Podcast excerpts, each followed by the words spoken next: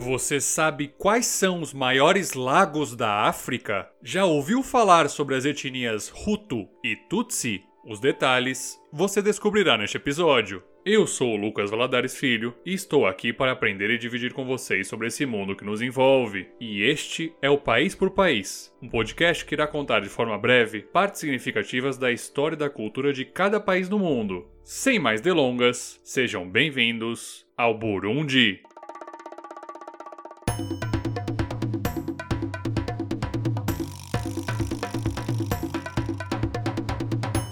A bandeira do Burundi foi adotada em 1967, ano em que o país se tornou a República. Trata-se de uma bandeira retangular, composta por uma cruz de Santo André, que percorre as diagonais, ficando assim dividida em quatro áreas. As áreas inferior e superior são de cor vermelha, já as áreas laterais são de tom verde. Ao centro há um disco branco, sendo que dentro dele estão posicionadas três estrelas vermelhas. Cada uma dessas cores possui um significado próprio, sendo que o branco da cruz e do disco simboliza a paz. O vermelho representa o sangue daqueles que lutaram pelo país, enquanto que o verde remete à esperança. Já as estrelas representam os três maiores grupos étnicos do Burundi, sendo eles os Hutu, os Tutsi e o Twa. Existe também outra interpretação possível sobre essas estrelas, na qual elas representariam o lema do país, o Munwe Ibirkoa Itambere, que significa unidade, trabalho e progresso. Feita essa análise, é hora de falar sobre história.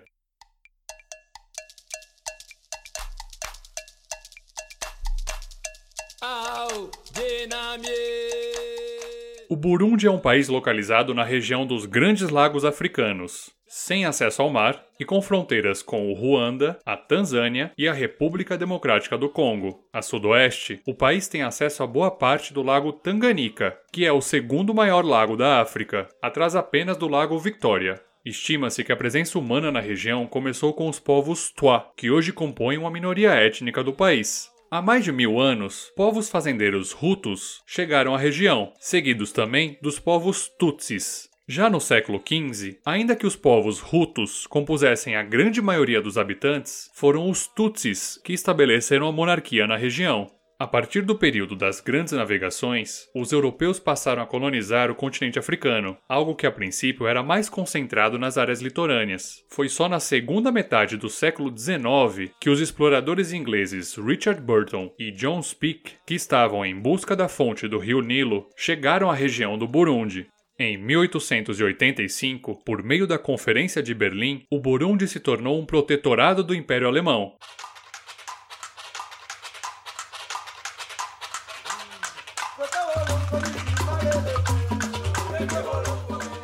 A chegada dos colonos alemães agravou a rivalidade entre Hutus e Tutsis, já que eram os Tutsis que tinham status de elite privilegiada, com acesso à educação, postos da administração central e também às forças armadas. Depois da Primeira Guerra Mundial, a Alemanha perdeu o domínio de suas colônias, sendo que o Burundi e Ruanda foram unificados e ficaram sob tutela da Bélgica, que decidiu manter os privilégios dos Tutsis. Após a Segunda Guerra Mundial, os povos do Burundi passaram a pressionar a Bélgica pela independência do país. No início da década de 1960, uma onda de libertação colonial atingiu o continente africano, e em 62 foi a vez do Burundi tornar-se independente.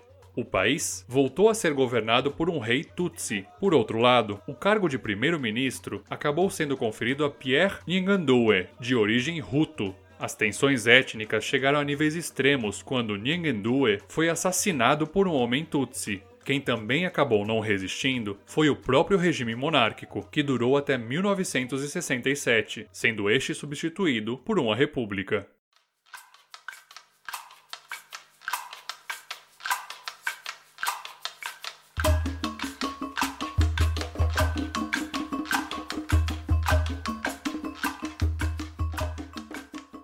A troca da monarquia para a república não impediu a prática de genocídios contra as comunidades de ambos os lados. Esse triste capítulo na história do país durou por décadas. Uma nova Constituição do Burundi em 1992 chegou a reconhecer a urgência e estipular que todos os partidos políticos deveriam incluir representantes Tutsis e Hutus. Em 1993, o presidente Hutu Melchior Ndadaye acabou sendo assassinado em meio a um golpe militar, o que levou o país a uma nova guerra civil, que seria encerrada apenas no ano 2000, após a assinatura do Acordo de Paz e Reconciliação de Arusha, que contou com o auxílio do ex-presidente sul-africano Nelson Mandela. O acordo previa eleições parlamentares e um período de transição para o país. Para assegurá-lo, o Conselho de Segurança das Nações Unidas criou a ONUB, uma operação de paz envolvendo mais de 5.500 militares. A missão terminou em 2007, sendo suas funções transferidas para o Gabinete Integrado das Nações Unidas no Burundi.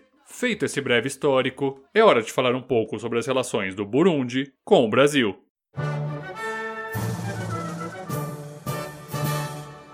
O Brasil estabeleceu relações diplomáticas com o Burundi em 1980.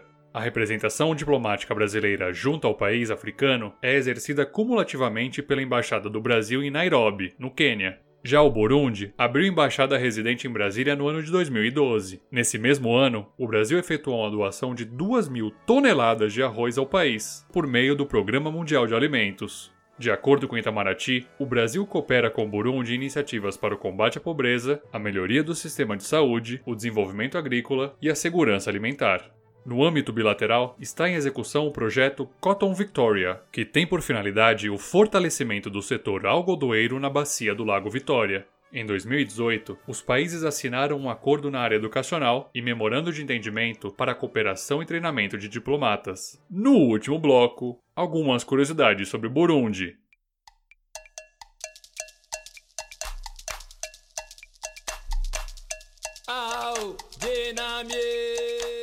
O Burundi possui oficialmente duas capitais, Gitega, conhecida como capital política do país, e Bujumbura, que forma uma espécie de capital econômica. Como dissemos no começo do episódio, são três os maiores grupos étnicos do Burundi: o dos Hutu, que representa cerca de 83% da população, o dos Tutsi, com 16%, e uma minoria Twa, formada por apenas 1%. Geralmente, os grupos étnicos costumam ser diferenciados pelas características físicas das pessoas, os Hutus, identificados como mais baixos e fortes. Já os Tutsis são caracterizadas como pessoas altas e magras. Mas a verdade é que a diferença entre esses povos se dá menos por características físicas e mais pela classe social de cada um deles, uma vez que os Tutsis compõem o que seria classificado como elite da população, ao passo que os Hutus formam a camada mais pobre.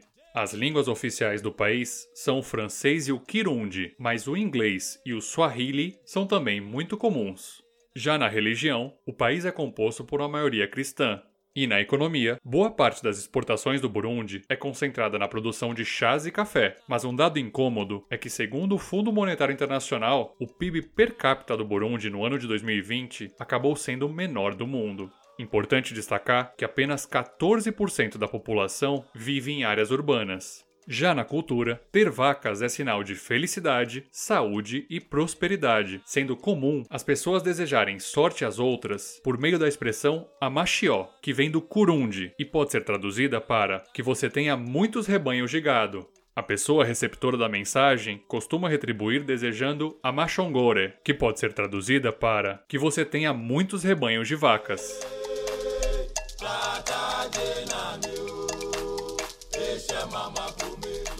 O País por País é um projeto independente e você pode nos ajudar compartilhando o podcast. Fontes e referências estão no site www.paisporpaís.com.br. No próximo episódio, vamos concluir a letra B e falar sobre um país asiático que possui um dragão em sua bandeira. Falaremos sobre o Butão. Nos vemos lá!